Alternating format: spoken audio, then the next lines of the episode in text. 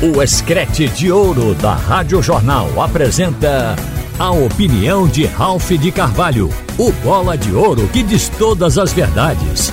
Ralph de Carvalho!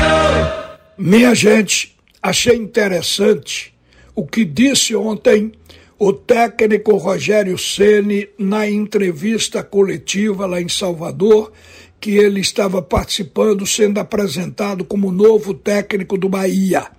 Rogério Ceni disse que o Bahia e o Grupo City, que é o grupo comprador da SAF do Bahia, estavam oferecendo a melhor vaga de emprego para um treinador no Brasil.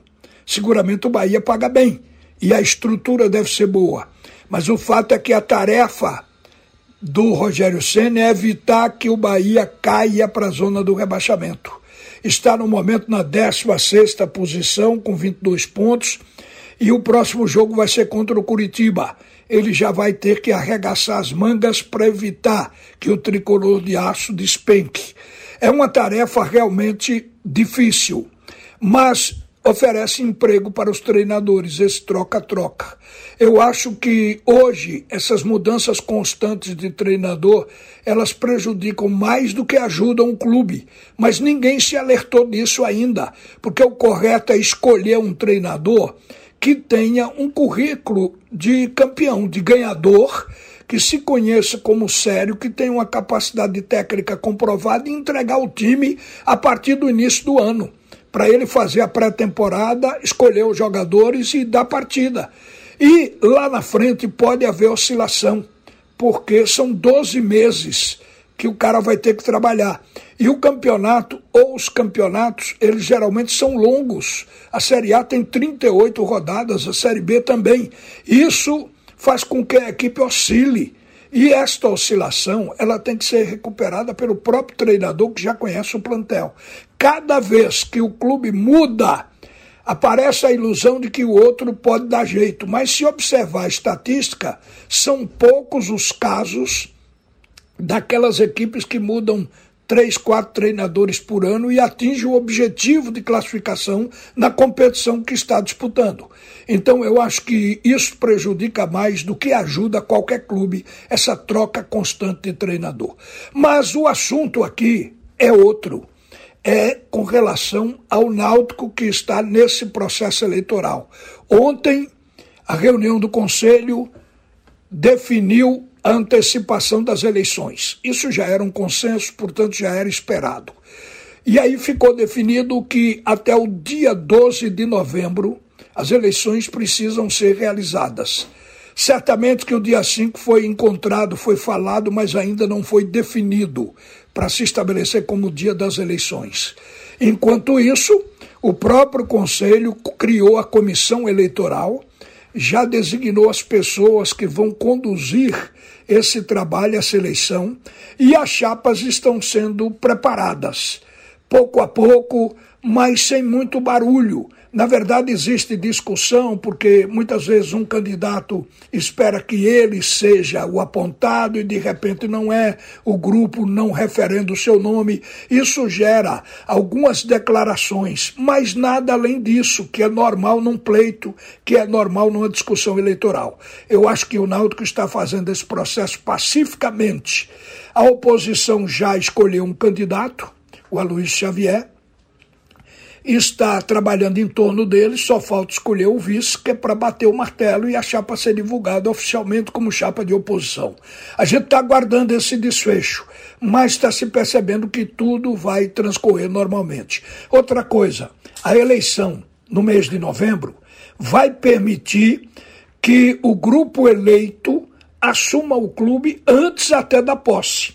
Pode começar a preparar o terreno para a contratação de jogadores preparar o time para 2024, que esse é o objetivo principal. Porque neste momento o Náutico vai ficar com o mínimo de jogadores. O presidente Diógenes Braga, desde que o Náutico foi desclassificado e saiu da Série C, que ele trabalha colocando jogadores emprestados em outros clubes, despachando jogadores, fazendo acerto, pagando o que tem que pagar, liquidando e mandando o cara embora. Então vai ficar com um plantel reduzido. O Náutico não vai ter time para nenhuma competição e vai começar com o campeonato estadual. Mas vai ter tempo para fazer esse time.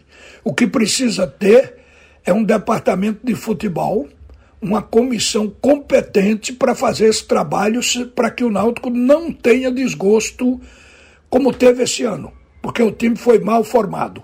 Então eu acho que vai ter tempo para esse trabalho, ou pelo menos para começar esse trabalho. Esse trabalho ele vai se alicerçar, se definir depois da pré-temporada, de alguns amistosos, da bola rolar no campeonato estadual. Aí o Náutico poderá completar o time, porque vai testar o time no campeonato estadual. E depois então vai completar, reforçar esse time para ter aquela equipe definitiva para disputar o que vier pela frente em 2024.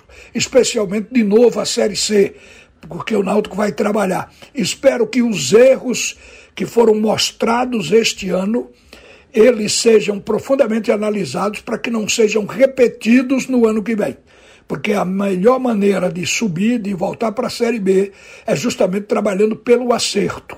Muitas vezes você tem que voltar no tempo para observar o que deu errado, para evitar repetição. E esse é o trabalho. Muita serenidade. Eu acho que a escolha dos dirigentes para o futebol é da maior importância, porque o Náutico é um clube de futebol, já foi um clube de remo. Começou como um clube de remo. Hoje, a locomotiva é o futebol.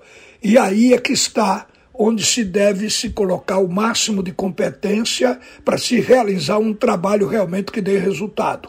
E a escolha de profissionais, observar o perfil, trazer um treinador para ficar o ano todo. Quer dizer, portanto, a escolha tem que ser criteriosa e assertiva. E para isso precisa ter competência de um diretor de futebol, de um vice-presidente de futebol, de um executivo remunerado se o clube quiser pagar, mas que tenha lastro, que tenha currículo, porque não se pode errar duas vezes. Isso seria um absurdo e aí as críticas seriam infinitamente mais pesadas, porque você já vendo onde foi que o clube errou, errar de novo. Então a gente está esperando acerto, está esperando um clube renovado a partir de novembro e não de 2024. Boa tarde, minha gente.